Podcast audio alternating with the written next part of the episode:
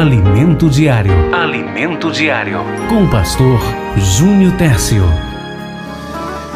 Evangelho segundo escreveu São Lucas, capítulo de número 17, versículo de número 26. Acompanhe a leitura, dando a atenção necessária à palavra de Deus. Diz assim o próprio Jesus. Assim como foi com o povo no tempo de Noé, também será nos dias do filho do homem. Eles comiam, bebiam e se casavam, tudo como de costume, até o dia em que Noé, em que Noé entrou na arca. Então veio o dilúvio e destruiu a todos. A mesma coisa aconteceu nos dias de Ló. O povo andava para lá e para cá em seus negócios diários, comendo e bebendo, comprando e vendendo, cultivando e construindo. Versículo 29. No dia em que Ló deixou Sodoma, fogo e enxofre caíram do céu e todos foram destruídos. Assim será o dia em que o Filho do Homem se manifestará. Versículo 32. Lembre-se do que aconteceu com a esposa de Ló. Meus queridos e amados irmãos, nesse primeiro momento eu quero falar sobre coisas boas, coisas listas que podem nos deixar fora do céu. Isso é muito forte, né, irmãos? Coisas boas e listas que podem nos deixar fora do céu, que podem retirar a alegria da salvação das nossas vidas. Na segunda mensagem, lá por volta de onze e pouca, eu vou falar um pouquinho mais sobre a história de Ló, da mulher de Ló, e quero lhe dar algumas lições importantes. Mas agora eu quero meditar um pouco sobre o céu. Agora eu quero meditar um pouco sobre a necessidade urgente de priorizarmos o reino de Deus. Aleluia. E agora Jesus ele começa a trazer ele começa a trazer a realidade de Noé comparando agora com a sua vinda. Jesus voltará. E eu fico, irmãos, muito triste. Confesso a vocês que por alguns momentos parece que isso não não toca meu coração. Mas chega vez por outra toca um sentimento no meu coração de que a igreja do Senhor Jesus Cristo está olhando só para esta terra. E eu creio, irmãos, que quando Deus fala ao meu coração e toca o meu coração para ministrar palavras como essa, é porque eu preciso também melhorar, claro. E agora Jesus vai dizer: olha, do mesmo jeito que foi nos dias de Noé, será nos dias do filho do homem. E vamos lembrar aqui que Noé pregou por 120 anos e as pessoas não deram ouvido à voz de Deus através de Noé. Sabe que Deus está falando comigo e com você? Deus está dizendo que a paciência dele pode ter chegado ao fim com você e com o seu pecado e com as suas desculpas. Irmãos, nós somos especialistas de inventar desculpas. Não é nem de inventar desculpas para os outros, é inventar desculpas para a gente mesmo. A gente não tem a habilidade nem a comunhão espiritual que devemos ter. Eu vou dar um exemplo com Deus. Aí diz assim, ó, eita, hoje eu não vou para a igreja não, porque eu estou tão cansado, tão aperreado, meu Deus do céu. Você não tem o sentimento ou a comunhão com Deus necessária para você entender que ali, naquele dia, os demônios usaram situações,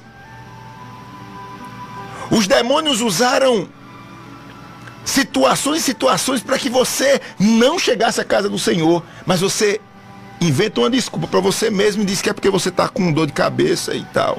E não vai à igreja. Eu estou dando um exemplo bem grosseiro para que a gente entenda que o diabo ele está ganhando tempo e espaço dentro da nossa casa de forma muito silenciosa e sutil. Haja vista, ele ganhava tempo e espaço nos dias de Noé. Por quê? Sabe, sabemos que nos dias de Noé havia todo tipo de pecado, violência, mas Jesus não fala de, desse tipo de pecado, não. Jesus fala de coisas diárias. Eita, que Deus está falando conosco.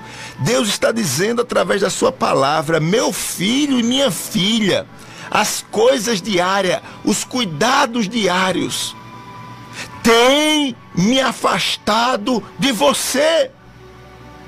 Os cuidados com as coisas boas, é cuidado com a casa, é cuidado com o trabalho, não tem nada de pecado aqui. É o que ele diz aqui: comiam, bebiam, tal, tal e tal. Plantavam, produziam, mas está faltando tempo para Deus. E eu entendo, irmãos, que o tempo para Deus, esse processo de resgatar as coisas de Deus como prioridade nas nossas vidas, começa primeiro reservando um momento sagrado para oração. Quanto tempo você se dedica à oração por dia?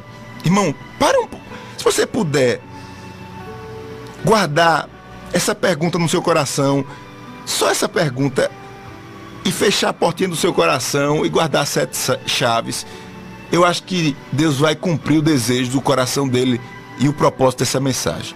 Eu vou perguntar mais uma vez: quanto tempo você reserva diariamente para oração? Quanto tempo?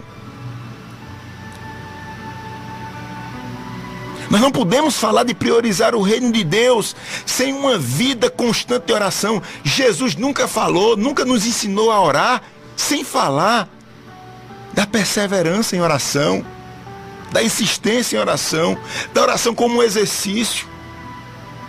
Você já viu aqueles homens bem fortes, têm os músculos bem Sabe por que eles são assim fortes? Porque eles exercitam, eles exercitam os seus músculos. E aquilo é um trabalho diário, diário. Vai, vai lá na academia, pega o peso, aí faz força para um lado para o outro.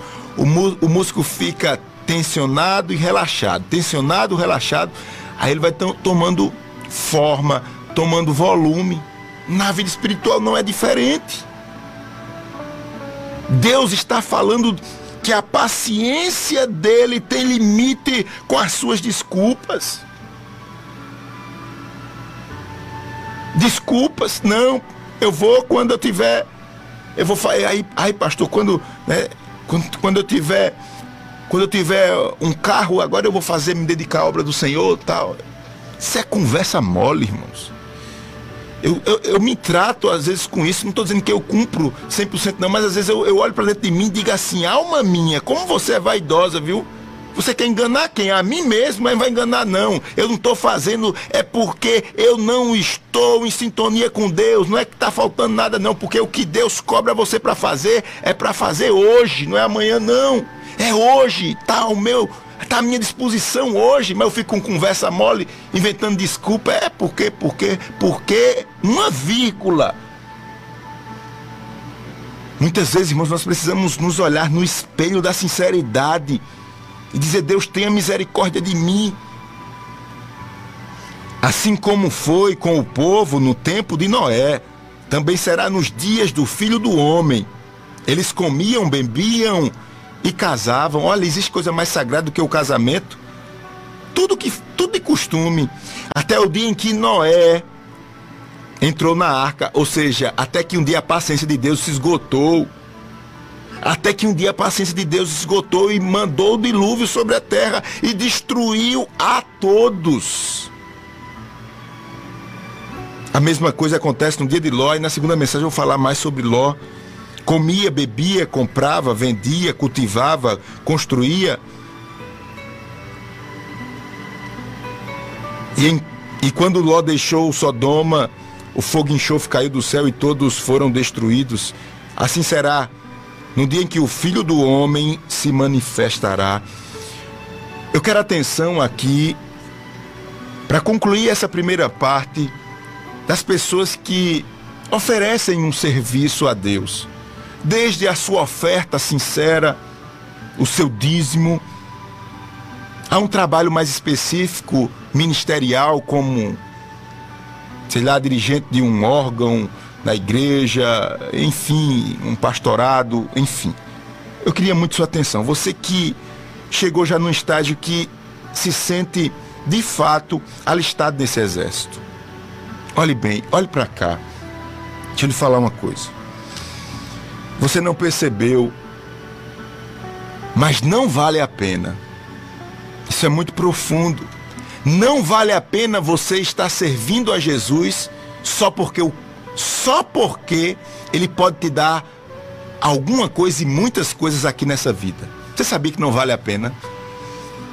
Muitos obreiros novos, ainda sou um obreiro novo, né? Mas desde meus 19 anos por aí eu já dirigi a igreja através da confiança e visão espiritual do meu pastor Francisco Técio. Mas muitos obreiros mais novos, outros que até não têm certa maturidade, pensam assim. Isso serve para você também, você que é um dizimista, você que está lutando pela edificação da sua casa. Diz assim: ah, agora eu sou obreiro, eu vou mudar o mundo, eu vou mudar as circunstâncias, agora eu, eu, vou, eu vou sair pregando, eu vou pregar e as pessoas vão. E aí fica com aquela magia na cabeça tal. Muitas pessoas vêm para o Evangelho dizendo: agora, pastor, eu aceitei a Jesus e as coisas vão mudar na minha vida. Claro que vai mudar, mas essa, esse, esse sentimento romântico, ele não é verdade. É um preço muito caro que você paga, meu irmão, para ver as coisas acontecendo só nessa vida é tolice. Eu estou falando para você, é tolice você obreiro, você obreira, é tolice, tolice. Você servir a Jesus por causa das recompensas dessa terra não vale a pena. Ô pastor, você está dizendo que não vale a pena servir a Jesus? Sim, eu estou dizendo que não vale a pena servir a Jesus apenas pelas recompensas desse mundo. O preço é muito caro. Eita, que você já pegou a mensagem aí. Eu sei que você já pegou a mensagem aí, já está sentindo a alegria do Espírito Santo de Deus. Deus está falando para você, mulher de Deus, homem. Aleluia, aleluia. Eu tenho, aleluia, algo que os seus olhos nunca viram. Eu tenho algo que os seus ouvidos nunca viram. Eu tenho algo muito grande para você. Deus está dizendo nessa palavra: eu estou reservando um lugar onde a morte não alcançará os meus. Aí nós estaremos com Ele, com Jesus, eternamente nas mansões celestiais. Será que dá para você dizer amém? Alguém está saindo hoje da condição de crente mais ou menos para um crente verdadeiro, porque ele está vendo que a recompensa dele está no céu.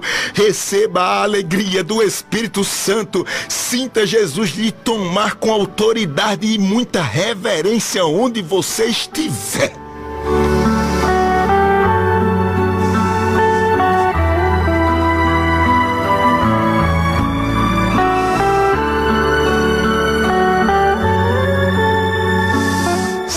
Deus invadir o seu coração.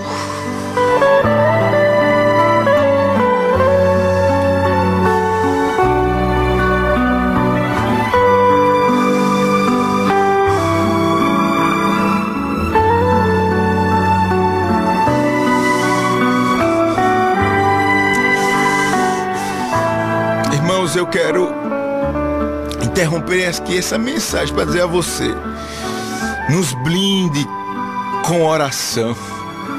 O diabo está furioso com esta obra. Eu dou um, uma pausa nessa mensagem para dizer a você: o diabo está furioso porque ele está vendo o que está acontecendo na vida dos crentes. Uma graça de Deus, há um rebento de Deus, irmão. Só quem não vê é quem está com os olhos espirituais fechados. Há um rebento de Deus na terra sobre a vida daqueles que se envolvem com o Ministério Novas de Paz. Só quem não vê, quem não quer ver e quem não aceita. E quem não aceita vai ficar confundido. Só isso.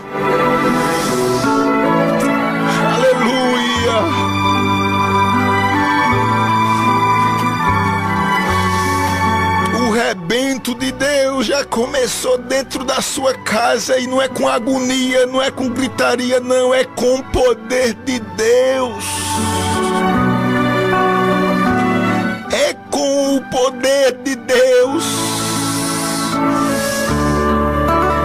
É com o poder de Deus. É com o poder de Deus. E o poder de Deus não envergonha ninguém, não escandaliza ninguém, não. não é o poder de Deus, é a brisa de Deus renovando, batizando, curando dizendo aleluia aos corações: Meu filho, você chorou, você chora aqui nesta terra, aleluia, mas as mansões, as mansões celestiais te aguardam você vai sentir, aleluia, saúde na sua alma para enfrentar enfrentar as coisas desta vida. Há um céu, igreja. Não deixe o dia a dia, as preocupações, as coisas dos homens. Eu não estou falando aqui de pecados grosseiros, não estou falando da vida da gente, as coisas da gente do dia retirar o nosso tempo sagrado de oração, não deixe. Não deixe. Jesus está às portas. Ele está às portas.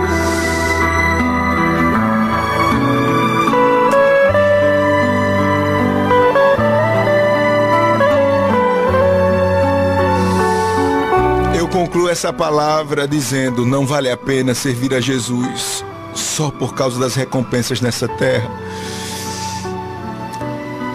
As recompensas dessa terra, ela chega um momento que ela nos embaraça e tira a nossa visão do céu. E a gente começa a ficar um, um empreender, empreendedor das coisas espirituais. Você começa a empreender as coisas espirituais e Deus olhando lá do céu, dizendo: meu filho perdeu a visão, tenho tanta coisa para dar a ele e você perde o time, o tempo das coisas de Deus. E o tempo passa. E a paciência de Deus também passa. E chegou o dia em que o dilúvio, o dilúvio chegou e destruiu a todos. Chegou o dia que enxofre do céu caiu sobre Sodoma e destruiu a todos. Cuidado com as coisas boas. Elas podem lhe retirar do céu. Buscar em primeiro lugar o reino de Deus e a sua justiça. Busque em primeiro lugar o reino de Deus e a sua justiça. E sinta a alegria da salvação de volta na sua vida nesta manhã. O gozo de abraçar o noivo, de receber o noivo com suas vestes limpas, imaculadas. Alimento Diário. Alimento Diário. Com o pastor Júnior Tércio.